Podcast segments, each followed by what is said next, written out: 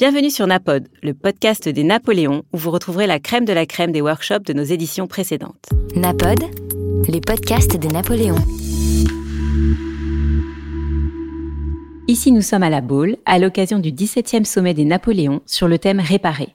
Réparer le monde par le prisme de la scène internationale en déconstruisant les grands blocs Orient-Occident. Avec Stéphanie Balm, professeure et doyenne à Sciences Po, spécialiste de la Chine, Niagale Bagayoko, présidente de l'African Security Network, spécialiste des questions de sécurité africaine, et Gilles Boquera, chercheur associé à la Fondation pour la recherche stratégique, spécialiste de l'Asie du Sud contemporaine. Modératrice, Nora Hamadi. On y va, on y va sérieusement et on se dit tiens, vu le grand désordre, comment on fait? Qu'est-ce qu'il faut comprendre de ce grand désordre mondial? Avant, ça avait le mérite d'être un peu moins compliqué. Il y avait deux blocs le bloc de l'Est et le bloc de l'Ouest. On avait le monde libre, euh, Hollywood, les chewing-gums. Et de l'autre, les Russes, les Soviets, les Rouges, ceux qui avaient des couteaux entre les dents et qui allaient tous nous bouffer. Je suis un peu euh, binaire ce matin, comme vous pouvez le constater. Mais justement, on va essayer de comprendre aujourd'hui, dans ce grand moment où justement toutes ces cartes sont un peu rebattues, où on revoit peut-être, euh, selon certains, un retour des blocs, à tout le moins un retour des rapports de force, comment est-ce qu'on peut essayer de dessiner euh, justement ces grands rapports? Est-ce qu'il faut avoir peur du monde qui vient? Ou pas Est-ce que c'est juste à l'image de ce qu'on se disait hier sur la notion d'universalisme, ici même sur ce cours Il faudrait juste finalement accepter une forme de singularité, de pluralisme et accepter de se décentrer. Quand on parle par exemple de Sud global, quand on parle d'Afrique, quand on parle de Chine, d'Inde, d'Europe, finalement Est-ce qu'il n'y a pas une forme d'essentialisation dans toutes ces notions qu'on va essayer d'explorer ce midi? Stéphanie Balm est avec nous, professeure, doyenne à Sciences Po, directrice de recherche au CERI, FNSP et référente liberté académique. Vous êtes par ailleurs spécialiste de la Chine. J'ai tout bon ou j'ai raté un truc? C'est pas mal déjà. Niagale Bakayoko, bienvenue, docteur en sciences politiques, spécialiste des questions de sécurité africaine, présidente de l'African Security Network. J'ai oublié quelque chose? Parfait. Gilles Boquera, chercheur associé à la Fondation pour la recherche stratégique spécialiste de l'Asie du Sud contemporaine. Euh, Niagale Bakayoko, je vous pose la première question et je vous la pose à tous les trois, donc n'hésitez pas à à quel micro à le prendre et, surtout euh, voilà, à avoir une conversation sur l'état de ce monde. Est-ce que aujourd'hui c'est le grand désordre? Est-ce à dire qu'avant c'était un ordre structuré, clair et finalement presque un peu rassurant? Euh, En tout cas, ce qui est certain, c'est que ce à quoi on assiste aujourd'hui, c'est à la disparition de l'ordre euh, qui avait été euh, mise en place euh, au début des années 90, pour faire simple évidemment, après la chute du mur de Berlin, cet ordre international de type libéral, démocratique, où l'on a cru que, en s'appuyant notamment sur le multilatéralisme, on allait pouvoir diffuser de manière universelle un modèle de gouvernance dans le monde entier. C'était la fin de l'histoire. C'était Fukuyama, effectivement, la, fin de l'histoire. Et c'était aussi, quelque part, et il faut s'interroger, parce qu'on l'a beaucoup critiqué aussi à Sciences Po avec Hassan Salamé, je me souviens, on, l'étudiait. C'est l'époque du clash des civilisations aussi. Au même moment, hein, la publication de, Samuel Huntington date à peu près de la même, de, la même période. Euh, et euh, je pense que, euh, bon, moi, effectivement, je suis spécialiste du Sahel. Euh, ce qui s'est produit euh, avec notamment toute cette intervention internationale, donc on a beaucoup parlé en France de la fin de l'opération Barkhane, aujourd'hui va être actée au Conseil de sécurité des Nations Unies la fin de la mission, la MINUSMA déployée par l'ONU, à la demande expresse des autorités maliennes qui ont demandé son départ sans délai. Je pense que on assiste à la fin de cet interventionnisme militaire, mais civil aussi, parce que sur le continent africain, en tout cas, euh, on assiste à un rejet de plus en plus massif euh, à la fois des méthodologies par les partenaires occidentaux et multilatéraux, euh, pas des intervenants sur lesquels ils s'appuient localement, des normes surtout dont ils font la promotion. Stéphanie Balm, retour des blocs, fin du multilatéralisme, rejet de l'Occident, c'est tout ça qu'on est en train de vivre en ce moment? Alors je crois que mon, rôle ici, c'est un peu de parler depuis Pékin, enfin d'essayer de comprendre comment depuis Pékin, le gouvernement, pas la société chinoise, mais le gouvernement de Pékin euh, voit ces choses-là. Et alors, pour, pour, pour, pour, répondre à votre première question, il n'a jamais été question depuis Pékin que le monde euh, avait trouvé une fin de l'histoire en 91 à la chute de l'Union soviétique, puisque précisément les Chinois avaient fait leur révolution deux ans avant, qu'elle avait fini par un bain de sang, et qu'ils avaient conclu qu'en fait, eux, ils voulaient rester euh, avec un parti unique communiste et se projeter vers un 21e siècle qui serait un 21e siècle d'une Chine globale et la Chine globale qu'on connaît aujourd'hui. Donc en fait, le, pour réparer, d'un point de vue du gouvernement chinois, Xi Jinping aujourd'hui, qui est quand même à la tête d'un régime extraordinairement dur politiquement, qui est parfois qualifié encore de pré-totalitaire, pour eux, c'est pas réparer 89 ni 91, c'est réparer 45, c'est réparer les institutions internationales comme elles ont été conçues par les vainqueurs en 45 autour des Nations Unies et en fait, certes, la Chine est membre du Conseil permanent de l'ONU, mais elle est membre du, Conseil depuis 71 et non pas 45, puisque jusqu'en 71, c'est Taïwan qui représentait, qui représentait la Chine. Donc, pour les Chinois, c'est réparer en fait le tort qui leur a été fait bien avant, 19e siècle, les, le, les guerres de l'opium, etc. C'est réparer 45 et c'est réparer euh, un monde qu'ils trouvent dominé par euh, singulièrement le modèle américain, qu'ils appellent occidental. Et donc aussi, il faudra déconstruire ce qu'on entend par le, par, le, par le mot occidental. Mais c'est aussi réparer un monde international dont ils considèrent qu'ils devraient être à la tête parce que leur propre société est très abîmée. Et je pense que ça, c'est vraiment important. Donc je voudrais quand même dire aussi qu'il faut... Enfin voilà, il se passe des choses très importantes en France, très grave en ce moment. On en a parlé dans les, dans les séances précédentes. Et on a l'impression que parce que le filtre de la propagande et du narratif d'un gouvernement, d'un parti unique comme la Chine nous laisse à penser que tout va bien en Chine, si on avait vraiment la possibilité de savoir ce qui s'y passait vraiment, ce qu'on a pu savoir ce qui se passait à Hong Kong par exemple, on verrait à quel point c'est une société qui est abîmée qui est abîmée depuis euh, très longtemps, mais qui est abîmée depuis la société, la, révolution culturelle, qui est abîmée depuis les années 80, une volonté de démocratisation qui n'a jamais abouti. Bref, on n'a pas le temps pour dire tout ça, mais ce que je veux dire aussi, c'est que c'est une société qui se projette dans l'avenir, qui se projette avec un projet global de domination, parce qu'en fait, il y a un refus de penser les souffrances de son propre pays. On reviendra de toute façon sur la nécessité hein, de déconstruire ce qu'on entend par la Chine et les Chinois et le, les, les citoyens. Effectivement, quand je parlais d'essentialisation tout à l'heure, les espaces dont on va parler aujourd'hui sont bigrement essentialisés, au même titre que l'Occident dans l'autre sens, euh, qui est euh, pour le coup euh, plutôt sur le modèle américain. Gilles, depuis l'Inde, comment on voit ce... Est-ce que c'est un désordre ou finalement c'est encore autre chose? Oui, donc Gilles, je, remercie Napoléon d'avoir inclus l'Inde, ce grand pays euh, méconnu en France, dans, sa réflexion sur la nouvelle donne internationale. Il euh, faut savoir, il y a 30 ans, nous avez promis à la fin de l'histoire un avenir radieux euh, avec la démocratie libérale et, un capitalisme globalisé qui allait se répandre dans un monde pacifié.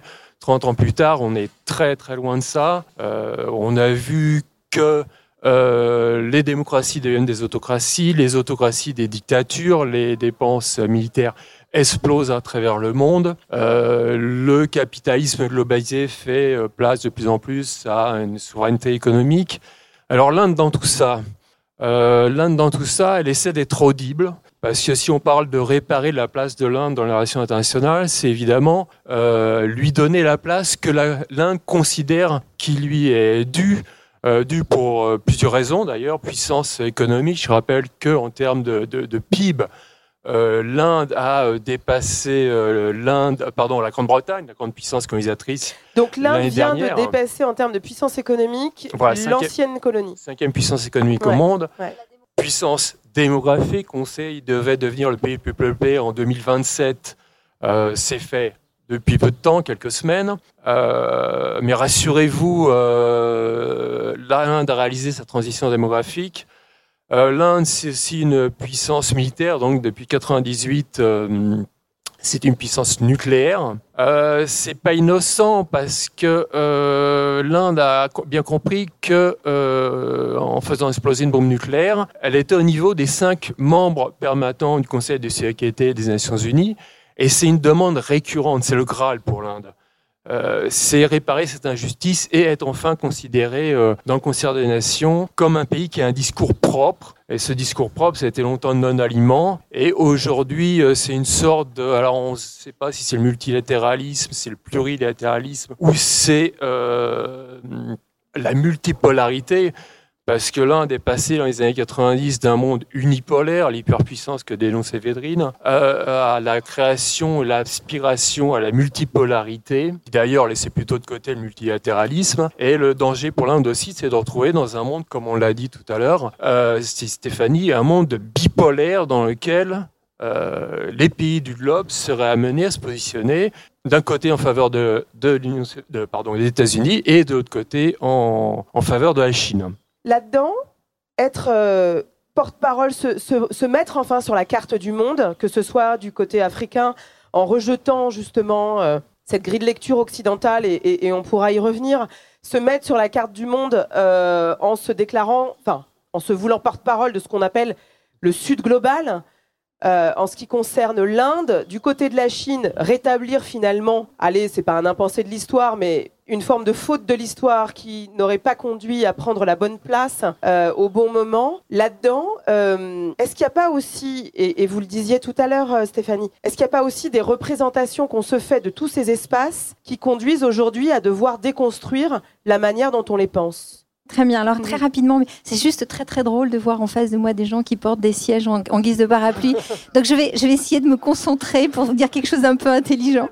Voilà, non mais non, c'est très très drôle. Il y a un petit côté Pierre Dac, il y a un côté loufoque, j'adore. Du coup, je, mon idée, je vais essayer de la garder, c'est bien sûr qu'il faut déconstruire. Pourquoi? Parce que donc dans, dans, tous ces discours euh, du gouvernement chinois, qui ressemblent beaucoup aussi au gouvernement, au, discours de Poutine d'une certaine manière, qui est d'opposer l'Occident au monde, au Sud global, soi-disant. Euh, la Chine est maligne parce que du coup, elle se présente euh, comme c'est du win-win, c'est du gagnant-gagnant pour le gouvernement de Pékin. Pourquoi? Parce qu'elle elle est à la fois dans le Sud global et à la fois complètement l'Occident. Pourquoi la Chine est complètement l'Occident? Alors d'abord, euh, deuxième puissance économique mondiale, deuxième puissance militaire, euh, peut-être un jour la première puissance technologique. La Chine est partout, il n'y a pas un sujet important qui, qui, nous, qui nous concerne, nous, dans notre quotidien, qui ne concerne pas la Chine. Donc on ne peut pas dire que la Chine soit un espace isolé dont on n'entend jamais parler et qui n'a aucune place dans les affaires du monde. Euh, pour parler du développement en Afrique, pour parler d'Indo-Pacifique, évidemment, la Chine est incontournable, etc., etc. Bon, et par ailleurs, la Chine nous dit nous, euh, les, la démocratie, les droits de l'homme, euh, le modèle constitutionnel, tout ce que vous voulez faire en Europe et en Occident, ça nous ressemble pas du tout, on n'en veut pas, au motif qu'on est chinois. Or Qu'est-ce qui reste de la civilisation chinoise dans le contexte politique actuel? Ce qui domine dans l'ADN politique chinois aujourd'hui, c'est une pensée extrêmement européenne qui est le marxisme-léninisme et qui par ailleurs vient de chez nous. Donc on s'est fait piquer notre tradition politique de marxisme-léninisme et en fait, toute personne qui se dit mon Dieu, la Chine, ça va être très très compliqué. En fait, c'est pas très compliqué quand on est européen. Et si en plus on vient d'Europe de l'Est et qu'on a vécu l'ancien monde communiste, on débarque à Pékin, on se dit je comprends tout. Et si on connaît un peu les questions de tech, on dit c'est en fait, euh, ben en fait c'est du marxisme 2.0 et c'est assez facile de comprendre. Donc il y a un projet politique qui est en fait un vieux projet politique européen qui est celui d'une forme de stalinisme et c'est ça qu'on nous oppose pour nous dire qu'en fait euh, le régime peut pas, euh, comme les citoyens hongkongais le souhaitent, devenir démocratique. Donc ils sont hyper occidentaux et en même temps ils construisent un, un, un Sud global au motif que le Sud. Alors il y a quelque chose à entendre quand même parce que évidemment on n'a pas beaucoup de temps, donc je, suis probablement très caricaturale et pardon. Mais il y a aussi quelque chose à entendre dans ce que, dans le positionnement d'un pouvoir politique comme le pouvoir chinois, qui est de dire euh, la part belle, elle appartient aux occidentaux. De fait, le 21e siècle, démographiquement, c'est pas un 21e siècle qui sera euh, favorable à cet ancien modèle occidental sur le plan géographique. Ça en inquiète beaucoup. Moi, je vois pas pourquoi ça devrait nous inquiéter. Je veux dire, les mouvements de l'histoire, euh, voilà, changent, c'est pas très très grave. En revanche, il faut connaître ce monde, il faut le comprendre. Et moi, quand j'essayais de réfléchir euh, hier dans le train, réparer, réparer, je me dis qu'est-ce que je vais pouvoir bien dire? en tout cas, ce, ce qui me semble évident, c'est que pour avoir vécu longtemps en Chine, quand les, gens comme nous, des gens qui font les mêmes métiers que nous, connaissent le monde d'où on vient, connaissent l'Europe, connaissent les États-Unis, on en a une connaissance assez physique. Ils y ont étudié, ils y ont voyagé, ils s'y intéressent, ça fait partie de leur quotidien. La connaissance de nos hommes politiques, de nos, de nos grandes, de nos dirigeants ou même de nous en général, elle est très très faible et elle est faite uniquement d'idées reçues, mhm. d'idées préconçues. Et, on a, et en général, on ne dépasse pas le simple filtre du narratif de propagande. Donc réparer, c'est aussi nous mieux connaître, je crois. Et, ça, pour le coup, Niagalé, vous allez être d'accord. Alors, s'il y a bien un continent qui est essentialisé et sur lequel on porte des représentations, on va pas revenir sur le discours euh, de euh, Nicolas Sarkozy sur l'Afrique qui n'est pas entrée dans l'histoire, l'homme africain n'est pas entré dans l'histoire, euh, mais on pourrait aussi citer Emmanuel Macron et son grand discours à l'Afrique, hein, ou alors, mieux encore, alors ça, grand moment aussi, cette rencontre avec la société civile africaine euh, à Montpellier euh, il y a euh, quelques mois, enfin il y a un an, que n'aurait-on pas dit si, un, si un président africain était venu, je ne sais pas, imaginons, à Aulnay-sous-Bois, rencontrer la jeunesse française sans aucun représentant pour adresser un discours à la France? Qu'est-ce que ça dit de notre capacité en tant qu'Occident, si tant est que l'Occident ne soit pas aussi essentialisé et globalisé, à se représenter euh, les, singularités africaines. Euh, Non, ce que je voulais dire par rapport à ce terme occidental, euh, il y a un ouvrage qui est paru récemment, moi, qui à mon avis est indispensable à lire dans le cadre de la réflexion sur la façon dont on peut réparer euh, le monde.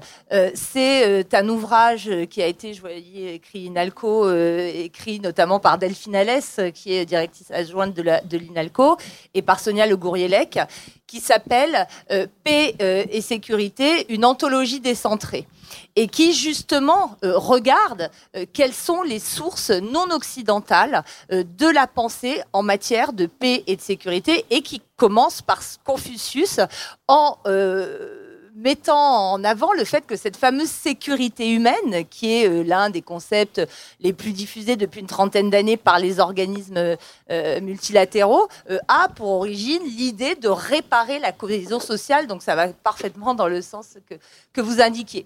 Trois éléments me paraissent extrêmement importants. D'abord, le soft power des modèles autoritaires en Afrique. Ça, c'est une évidence qu'il s'agisse du modèle politique de contrôle social euh, qui euh, se révèle très attractif au niveau des dirigeants, mais de manière plus euh, évidente encore auprès des populations, y compris sur les questions sociétales on ne mesure pas à quel point toute la promotion des politiques de genre, euh, des politiques euh, LGBT, des, politiques de défense des, minorités euh, exaspère désormais en Afrique. et donc, il y a un certain discours conservateur, notamment tenu par la Russie, qui trouve un écho. Deuxième élément, justement, cette fameuse société civile qu'on a vue à Montpellier est considérée comme n'étant absolument pas représentative de ce qu'est la société civile africaine. Et la société civile africaine, aujourd'hui, elle est à l'image euh, de, de nombreux mouvements politiques dans le monde, c'est-à-dire que c'est vers l'extrême droite qu'elle se dirige il y a des mouvements euh, de ce qu'on appelle panafricanistes, néo-panafricanistes, qui se réclament euh, d'un suprématisme noir. On n'est même plus dans l'idée d'apartheid, ça va encore au-delà. Euh, donc il y a quelque chose de très préoccupant qui se passe en Afrique, qui est à l'image de la poussée des extrêmes dans le monde et qu'il faut garder à l'esprit. Enfin, pour terminer, sur cette idée de réparation, je pense que euh, le socle, non pas de la démocratie, mais surtout celui des droits de l'homme, euh, n'aura d'avenir qu'à partir du moment où on ira puiser euh, des sources non occidentales pour démontrer que l'idée de dignité humaine a toujours existé dans toutes les cultures du monde, qu'elles soient bafouées ou non par des régimes. Mais je pense que c'est un moyen aujourd'hui de refonder quelque chose au niveau international. Mmh Gilles? Oui, euh, si on voit ça de l'Inde, alors j'entends parler de cohésion sociale, effectivement, on sait qu'en Inde actuellement, euh, il y a un Premier ministre qui, qui, fait débat, vu que quand il parle de civilisation, euh, il parle surtout de civilisation hindoue. Hein. quand, mm-hmm. quand Narendra Modi nous parle de balayer un millénaire d'influence étrangère, Évidemment, une inclut dans ces millénaires, évidemment, la présence britannique de siècles, mais surtout euh, les invasions musulmanes à partir du, euh, du, XIIIe siècle. Donc là, on parle non seulement de, prendre en compte et de euh, faire la, gloire de la civilisation indienne, mais sur le sens de la civilisation hindoue essentiellement. Narendra Modi qui est en grande tournée et qui sera au défilé du 14 juillet sur les Champs-Élysées ailleurs. Oui, tout à fait. Alors en plus, il emploie des termes euh, tout à sa loi. Enfin, il y a tout ce que de, de, de l'Inde, surtout de l'Inde hindoue. Donc, euh, euh, il y a le terme de Vesudeva Kubankanam, là, le monde est une famille. Il parle aussi de la capacité de l'Inde d'être le Vishvaguru, le gourou mondial qui a donné un sens à l'ordre du monde. Donc, il y a tous ces rappels qui puissent dans, dans l'Inde ancienne, ou l'Inde ancienne, c'était assez amusant. Je lisais encore aujourd'hui que, notamment lors de son passage aux États-Unis il y a quelques jours, où il a déclaré que euh, la démocratie était dans l'ADN indien, et faisant appel notamment au fait que c'était surtout dans l'ADN de l'Inde ancienne, euh, qui avait, avec le Panchayat, euh, découvert la démocratie représentative. On sait que Narendra Modi aussi a dit que à peu près tout était déjà dans l'Inde, dans l'Inde ancienne, l'Inde hindoue, que ça soit euh, la chirurgie euh, réparatrice avec Ganesh, effectivement, le dieu et l'éléphant à tête d'éléphant et à corps d'homme. Les avions, c'était déjà prévu euh, dans les tests, euh, les tests hindous. Voilà, donc il y a une récupération de ce passé millénariste pour euh, faire la gloire de, de l'Inde d'aujourd'hui. Mais ce qui se pose réellement problème en Inde aujourd'hui, c'est l'avenir de la démocratie euh, euh, indienne même. On voit qu'il y a des dérives autocratiques de plus en plus affirmées du, Premier ministre qui, comme on le sait d'ailleurs, se va à l'encontre des intérêts des minorités. Euh, Stéphanie Ball, sur cette question? Alors, oh, pardon, vous avez levé la main tout à l'heure, mais du coup, je pensais que vous vouliez répondre euh, spécifiquement à un point. Euh, oui, enfin, je voulais, je voulais, je voulais commenter euh, l'idée. Enfin, il y avait une, petite- une pointe d'ironie euh, dans ce que quand vous disiez oui, et puis il y a Modi qui débarque pour le 14 juillet, c'est quand même pas très bien, etc. Donc Ah en fait, non, non, je... je- bon, si, je- potentiellement, si, si, mais Oui, le, le débat, le débat peut se peut, oui, oui, peut le tout à débat fait peut se tenir. Bon, après tout, euh, Mais, mais c'est une vraie question dans on la en a reçu des, des gens sympathiques pour le 14 juillet. Mais au-delà, au-delà du, de ce côté un peu poil à gratter de cette question qui est évidente, quand on parle de réparer et de reconstruire les relations internationales, c'est aussi de fait euh, la question qui se pose pour des démocraties comme les nôtres, si on reste encore, si, on est d'accord sur euh, le fait qu'on ait des démocraties constitutionnelles, sur notre capacité à dialoguer avec des pays incontournables qui refusent de devenir des démocraties. C'est-à-dire que la Chine, c'est pas que la Chine euh, ne peut pas. La Chine nous dit on est un grand pays avec une très grande population et donc techniquement c'est pas possible de mettre en place une démocratie. Quand on est en mesure de contrôler les naissances à un enfant près par famille et que et qu'on calcule le nombre de caméras par habitant, ça doit être assez possible de mettre en place une démocratie électorale. Donc le pr- c'est pas de la technologie, c'est vraiment un refus d'eux au motif que c'est un c'est un modèle qui est un modèle en pleine décadence, inefficace et incapable d'assurer euh, la prospérité euh, euh, et le capitalisme de, soci- de, de sociétés qui rêvent en fait d'être des sociétés occidentales comme, comme nous on souhaite plus l'être en fait. Donc pour revenir à ça, c'est vraiment donc il faut innover, c'est-à-dire comment parler à Xi Jinping, comment parler à voilà au grand voilà, je vais me limiter à la Chine, comment parler à Xi Jinping?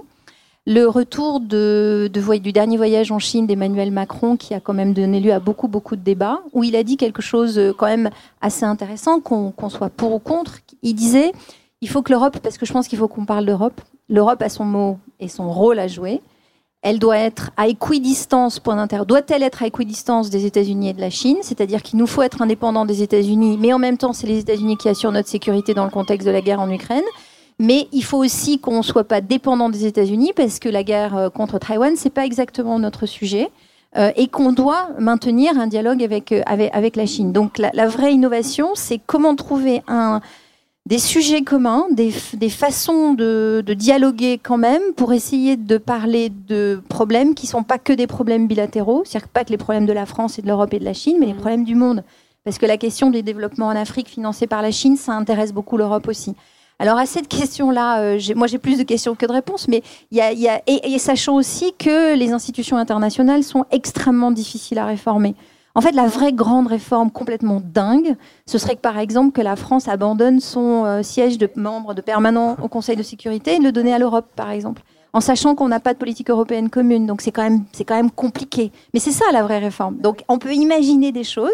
Donc moi j'essaye de, faire ça, mais ça, ça, ça, ça- c'est un peu c'est tout à fait du domaine de la théorie. En revanche, il y a peut-être un autre domaine, donc je déplace pardon la conversation un tout petit peu. Il y a un autre domaine qui sont des sujets universels aujourd'hui, qui pourraient par exemple être la science.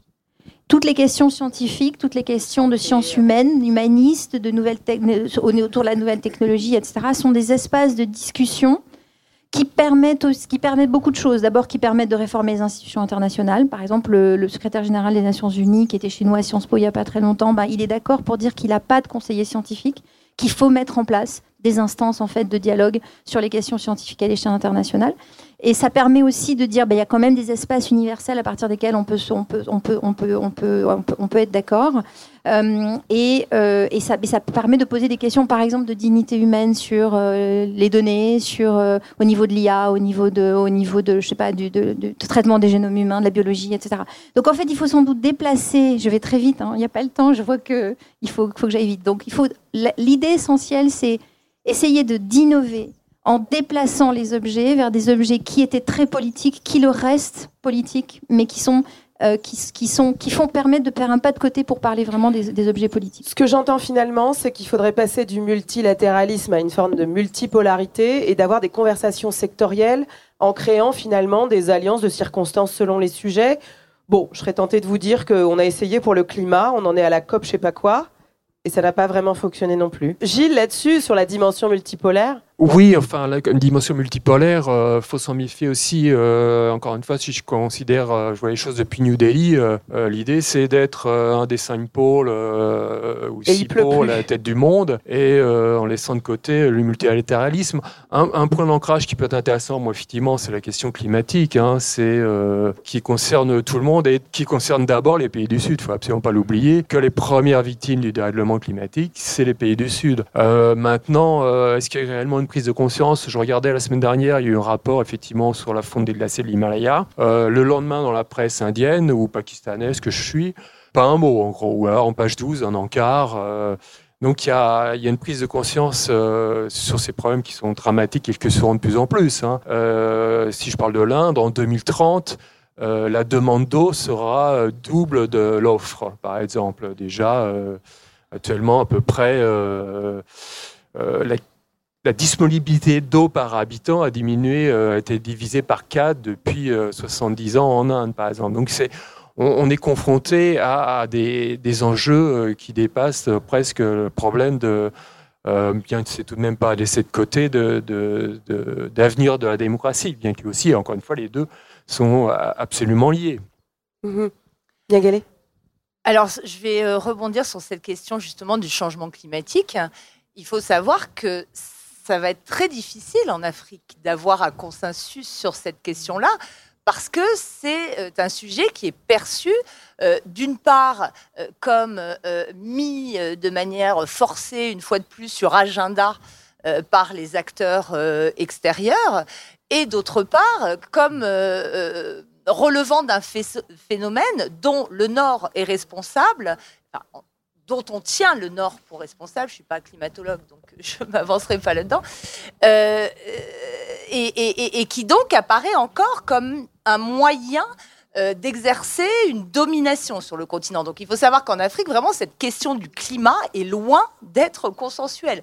Euh, notamment euh, le lien qui est d'ailleurs assez dangereux parce qu'attention aux constructions aussi qui se font autour de certaines euh, thématiques qui essayent de démontrer que les conflits aujourd'hui ont pour principale racine le changement climatique, ce qui n'est pas vrai hein, quand on connaît en tout cas un certain, nombre d'entre eux. Donc, moi, je suis tout à fait d'accord pour dire qu'il va de toute façon sans doute pour arriver à renouer un dialogue, donc à réparer ces fissures de plus en plus béantes euh, sur la scène internationale, au sein de la communauté internationale, sans doute euh, se distancer du domaine normatif hein, qui devient euh, de plus en plus contesté pour se recentrer sur un domaine plus technique. Mais même là, trouver des sujets techniques, ça va être compliqué. On a l'impression que le Covid, ça a été un sujet qui a été traité de manière cohérente partout dans le monde. En Afrique, pas du tout. On s'est précipité sur l'Afrique, euh, y compris Antonio Guterres, hein, en disant l'Afrique va être la première victime du Covid, ça va être horrible. Pour une raison qu'on n'a pas encore éclaircie d'un point de vue médical, il y a eu très peu de morts du Covid en fait en Afrique, à part dans les élites internationales qui prennent les avions et qui, et qui euh, fréquentent les salles de conférence. Et donc euh, cette idée de vaccination sur laquelle il fallait absolument euh, vacciner, mais les Africains, dans, pour la plupart, ne voulaient surtout pas se faire vacciner. Donc même sur ces questions-là, qui pourraient paraître évidentes, ça, ça, devient compliqué de rétablir un dialogue. Il n'y a plus de consensus international, même sur l'état du monde, même sur ces thématiques sur lesquelles un moment de dialogue euh, apaisé euh, serait possible. Ce qui veut dire quoi? Que dans ce monde multipolaire, dans ce retour des, des blocs, pas de deux blocs, mais des blocs, dans ce rapport de force, euh, qui peut l'emporter si, je peux, oui. je peux juste rajouter, que, par, moi je suis pas tellement d'accord avec cette idée de bloc en fait. Moi, en tout cas, depuis l'Afrique, ce que je constate, mhm. c'est au contraire une volonté euh, très réaliste au sens euh, de la théorie des relations internationales de jouer de manière très cynique sur tous les partenariats. Si on prend un État comme le Niger aujourd'hui, qui est celui sur lequel se focalisent toutes les attentions parce que justement tous les Européens, à commencer par la France, considèrent que c'est le seul euh, pôle euh, fiable, parce que un peu plus euh, démocratique, un peu plus stable que les autres. Mais, et donc il y a des coopérations militaires de plus en plus importantes qui se nouent entre une communauté transatlantique, disons, et l'État du Niger. Mais parallèlement, les deux principaux fournisseurs d'armes du Niger, c'est d'une part la Russie, d'autre part la Turquie qui sont euh, dans un rapport antagoniste vis-à-vis de ce bloc-là. Donc pour moi, euh, la question, elle est beaucoup plus compliquée.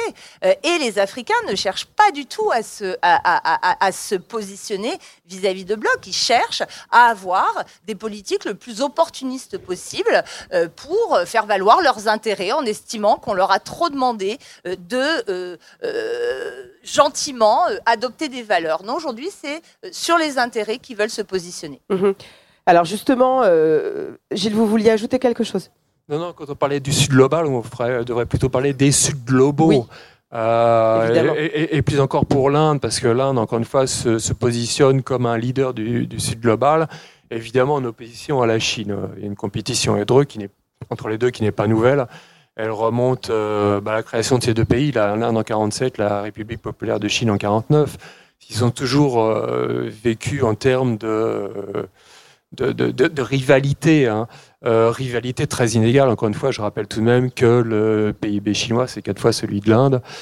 Euh, et c'est assez mal vécu en Inde, euh, ce qui aussi justifie du niveau à partir de New Deal de, de, rapprochement avec les États-Unis qu'on observe depuis depuis quelques années. Rapprochement aiguillonné qui est l'avantage un peu de l'Inde peut-être par rapport à, à la Chine, c'est par l'importance de la diaspora indienne aux États-Unis, qui est un facteur très très important. Euh, on l'a vu d'ailleurs. Euh, bon, effectivement, il y a l'informatique. On sait que le, directeur de Google, euh, Sundar Pichai, est d'origine indienne. Le directeur de, de la Banque mondiale, le nouveau directeur, Ajay Bangla, est quelqu'un d'origine indienne. Enfin, on pourrait multiplier les exemples. Et c'est vrai, c'est un, la, question de l'analyse de la diaspora est un facteur qu'il faut vraiment pas perdre de vue. Oui, finalement, le Premier ministre euh, britannique, évidemment, est d'origine indienne aussi, Gujarati. Euh, donc on pourra encore une fois, et ça, c'est en Irlande aussi, d'ailleurs, le Premier ministre. Mhm. et le maire de Londres Le maire de Londres, c'est un Pakistanais. Hein. Ah, il est Pakistanais, pardon, autant pour moi. Euh, Stéphanie Balm, vous évoquiez tout à l'heure la place de l'Europe, euh, qui est effectivement centrale, parce que si on parle des Sud globaux, si on parle des Africains, et effectivement, on ne peut pas prendre ce continent comme étant euh, une entité en soi. Il en est de même en fait pour les Occidentaux. De l'autre côté, euh, il y a à la fois ce pôle euh, des États-Unis qui, vous le rappeliez, assure via l'OTAN la sécurité des Européens. Là aussi, on est dans un ordre hérité. mais les Européens là-dedans, vous le disiez, sont dans l'incapacité de porter une voix commune. dans cette multipolarité qui est en train de se dessiner, Là-dedans, il y a aussi un enjeu d'être en capacité de porter une voix. Euh, est-ce que vraiment vous êtes optimiste pour les Européens euh, ou est-ce que nous sommes condamnés à être euh, sous le joug du grand frère? Et on voit que les États-Unis ont aussi cette capacité de diviser les, Européens sur cette question. Voilà, mais ça c'est aussi un si, la, héritage. si la question est-ce que je suis optimiste, en fait, je vais plutôt être camusienne. Camus, Camus disait qu'il faut être un pessimiste actif. Donc, je préfère être pessimiste active. euh, dans le sens, enfin voilà aussi parce qu'on est là pour réfléchir à des solutions et que si on croyait pas à des solutions possibles, on serait pas là. Donc, euh, alors il y, a une- blague euh, chinoise dont je crois que je vous avais parlé, je vous, l'avais dit quand on s'est quand on s'est rencontrés. Une blague chinoise, le moment des G20, les Chinois disent que le G20 ça n'existe pas, que ce qui existe c'est le G2 plus 0. Parce que le monde, il est divisé entre euh, simplement euh, deux, deux puissances qui sont les États-Unis et la Chine et qui en fait sont plutôt dans une logique de. C'est pas une logique de, de conflit de modèle, mais plus une logique de conflit de puissance entre eux. C'est vraiment une volonté d'être le premier, de, de- de sauter, euh, de sauter à califourchon sur l'autre. Donc, et le plus zéro, c'est nous, c'est le reste du monde. Et ça fait aussi très, ça fait du bien quand on est européen de savoir qu'on est le plus zéro, qu'on est dans le reste du monde, parce qu'on a toujours l'impression d'être au cœur, au centre en fait. Et donc, euh, c'est une réflexion qui, en fait, c'est une blague, mais je trouve que c'est une des meilleures leçons de géopolitique que j'ai jamais reçues, euh, parce qu'elle euh, permet, quand on a l'impression d'être à la périphérie du monde, de réfléchir à comment en être.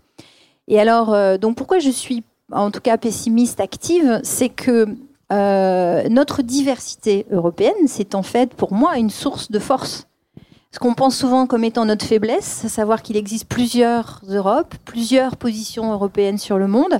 Pourquoi on ne change pas de paradigme et on ne se dit pas qu'en réalité, on apporte au monde cette diversité et qu'elle est drôlement utile?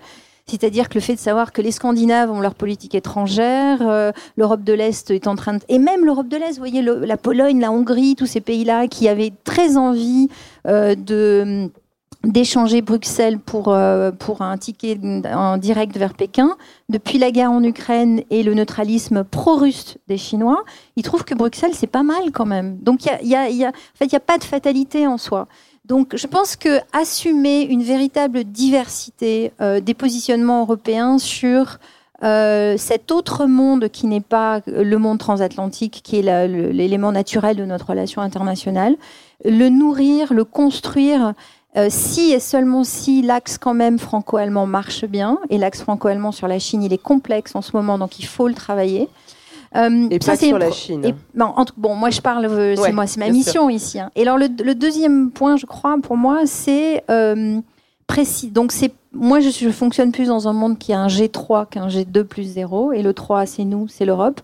Et aussi parce que on peut pas être dépendant d'une politique intérieure américaine qui est aussi volatile, aussi dangereuse. On a eu Trump, on en aura d'autres. Nous aussi, on aura d'autres Trump. Enfin, on, on les a d'ailleurs. Mm.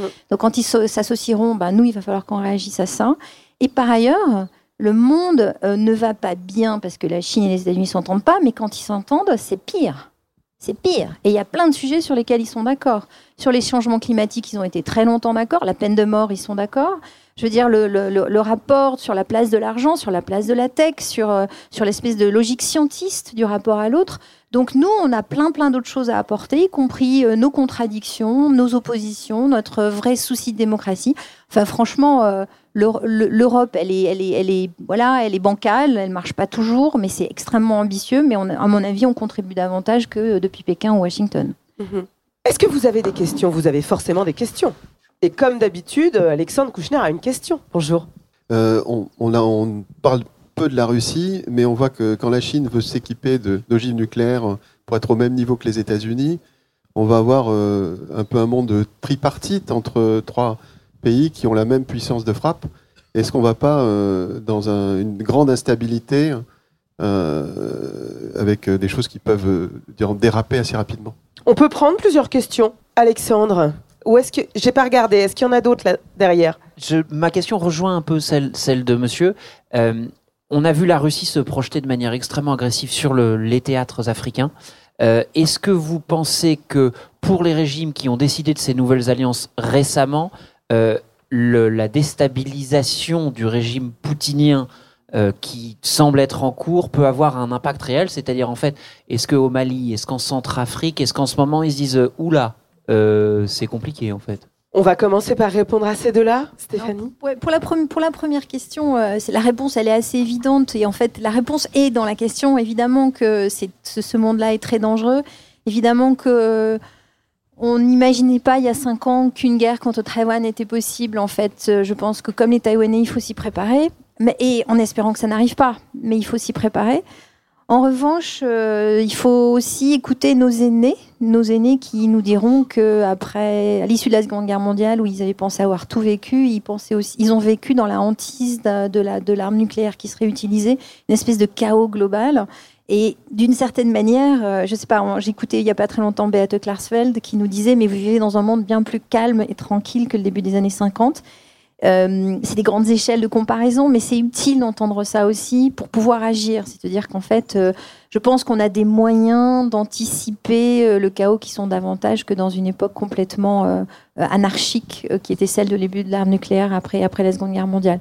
Donc la réponse est oui, c'est très dangereux, c'est très grave, mais qu'il y a un espace pour la diplomatie publique.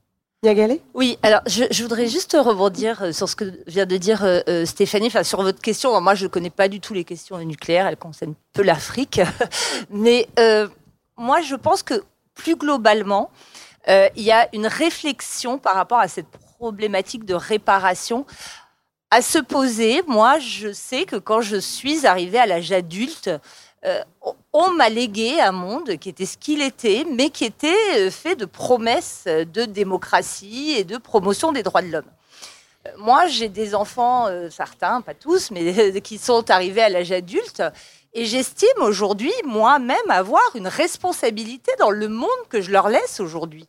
On n'est plus aujourd'hui, on, peut plus s'abriter en disant oui, mais c'est la génération des baby boomers, etc. Qu'est-ce qu'on n'a pas su faire, nous, pendant les 20 ans écoulés, euh, pour que euh, ce capital démocratique qui nous a été légué euh, soit préservé? Je pense qu'il y a une interrogation fondamentale à, à mener, justement, pour recoller un peu, réparer les choses. Pour répondre à votre question, moi, je considère, euh, enfin, il y a plusieurs éléments. D'abord, il faut voir la présence de la Russie sur le continent africain de manière très différenciée en fonction des pays. Le cas de la RCA, euh, qui est celui où elle est le plus invasive, notamment par le biais euh, de la société militaire privée Wagner, n'a rien à voir, à mon avis, avec le cas du Mali, où on a affaire à une présence ancienne qui date de 1960, parce que le père de l'indépendance a décidé immédiatement de s'engager dans un partenariat euh, avec l'Union soviétique et les républiques euh, satellites euh, et de rejeter le partenariat avec la France. Alors après, les choses ont été, comme toujours, beaucoup plus euh, compliqué, euh, mais on n'est pas du tout dans les mêmes environnements. Donc ça, ça, c'est le premier élément. Euh, deuxièmement, il y a un gros problème, à mon avis, dans la façon dont on aborde cette société militaire privée, qui, pour moi, est un acteur sous-traitant de l'État russe, qui d'abord en a assuré, en tout cas en Afrique, hein, je parle vraiment de l'Afrique, je ne me permettrai absolument pas de parler de l'Ukraine, etc., mais qui tout d'abord en a assuré le déploiement logistique sans logistique de l'État russe, euh, il n'y a pas de déploiement possible euh, des combattants euh, de Wagner, qui en a assuré la pénétration à travers ses réseaux diplomatiques, qui, par ailleurs, s'appuient sur cette société pour diffuser et moderniser des techniques de propagande qui ont déjà été très éprouvées par le passé en Afrique, en réactivant toute une, euh, une thématique anti-impérialiste, euh, etc. Donc je pense que c'est très important de voir les choses de ce, de ce point de vue-là. Moi, mon hypothèse, mais voilà, elle vaut, elle vaut ce qu'elle vaut, et qu'on va assister à une reprise en main euh, de la société Wagner, qu'on présente, à mon avis, trop comme uniquement comme une entreprise mercenaire prédatrice, alors qu'elle est aussi très alimentée par, par l'État russe. Donc voilà. Une dernière question. En vous écoutant, j'ai pas eu l'impression que le monde allait se réparer. Euh, donc ce que je comprends, c'est que finalement, il y a les États-Unis, la Chine, et puis le plus zéro ou le zéro plus, je ne sais plus comment vous l'aviez formulé. Euh, le rôle de l'Europe dans tout ça, comment est-ce qu'on peut fédérer l'Europe euh, autour d'un projet démocratique? Stéphanie, peut-être là-dessus, et, puis ce qui, ce qui, sera intéressant, et, ce sera notre, peut-être notre mot de la fin, ce sera de voir justement dans ce lien à l'Europe et ce plus un qu'il faut inventer dans sa diversité, euh, est-ce qu'il faut imaginer quelque chose de similaire dans une forme d'union africaine du côté de, du côté de l'Asie, si tant est qu'on puisse parler, enfin l'Asie ça veut tout et rien dire aussi. Stéphanie Waouh. Euh, voilà, on peut discuter pendant le déjeuner, mais donc peut-être une idée. Hmm, toute simple, très forte, qui pour essayer de faire le lien aussi avec les autres panels.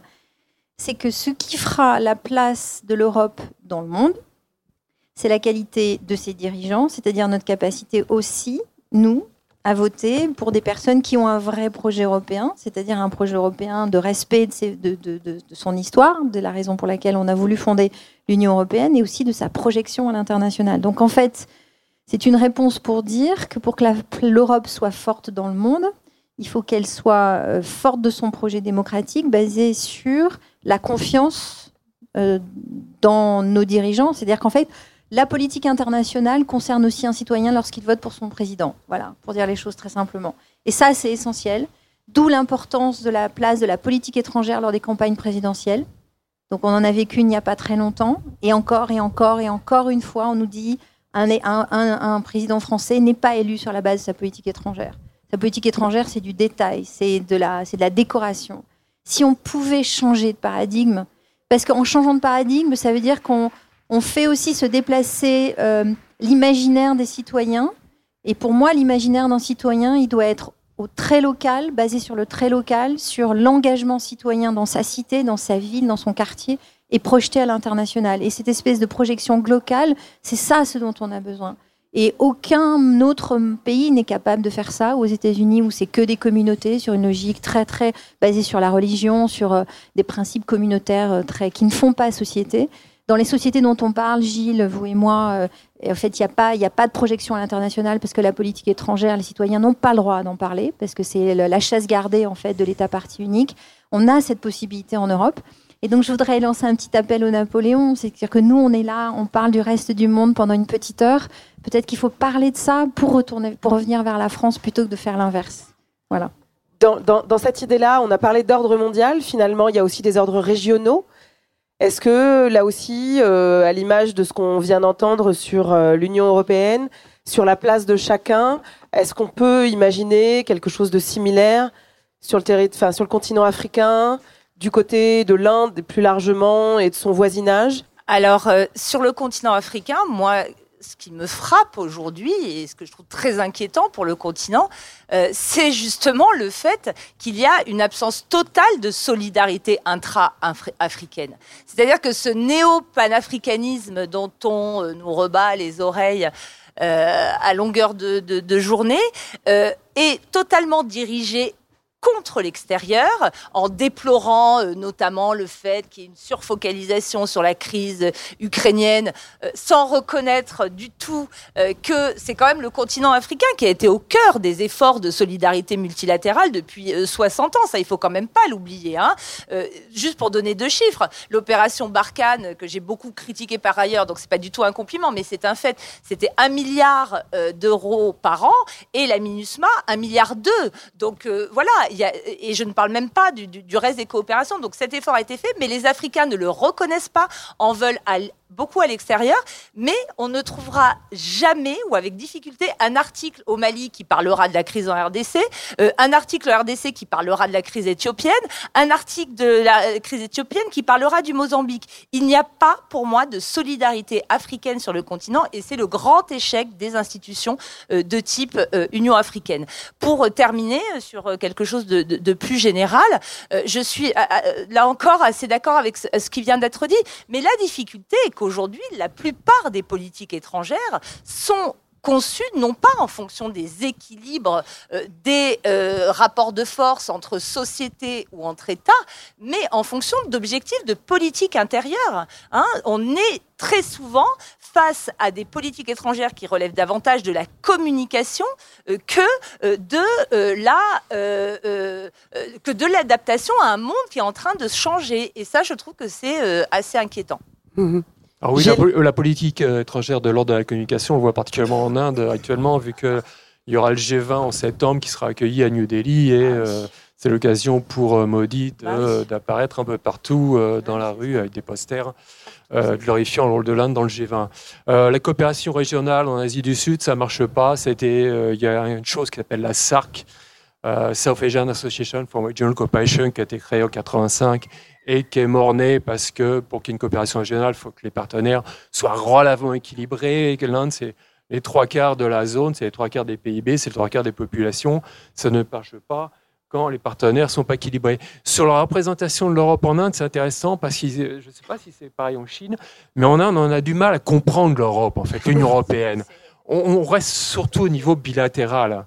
Euh, c'est un peu l'image de la rivalité éternelle entre la Grande-Bretagne et la France, entre l'Allemagne et la France. C'est euh, dans leur euh, psyché, c'est un peu euh, difficile à, dépasser. Pour une note plus humoristique, je lisais justement la presse indienne ce matin, on a condamné, on n'a pas compris pourquoi l'Inde défend l'état de droit, mais ne condamne pas l'inva- l'invasion russe en, en, en Ukraine. On sait c'est parce qu'il y a des liens militaires.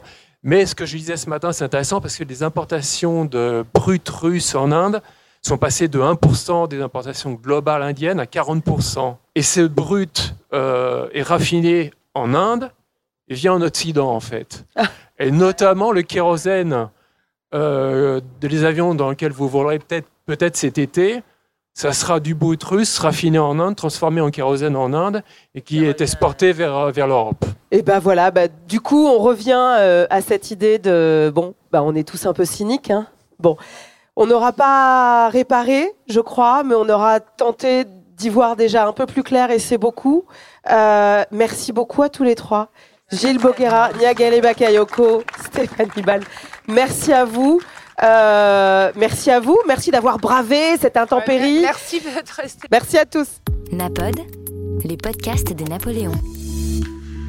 Merci d'avoir écouté Napod. C'est la fin de cette morning session Napoléon. Mais comme avec nous les meilleures choses n'ont pas de fin, retrouvez d'autres workshops sur notre académie, notre site lesnapoléons.com et vos plateformes de podcast habituelles. À bientôt!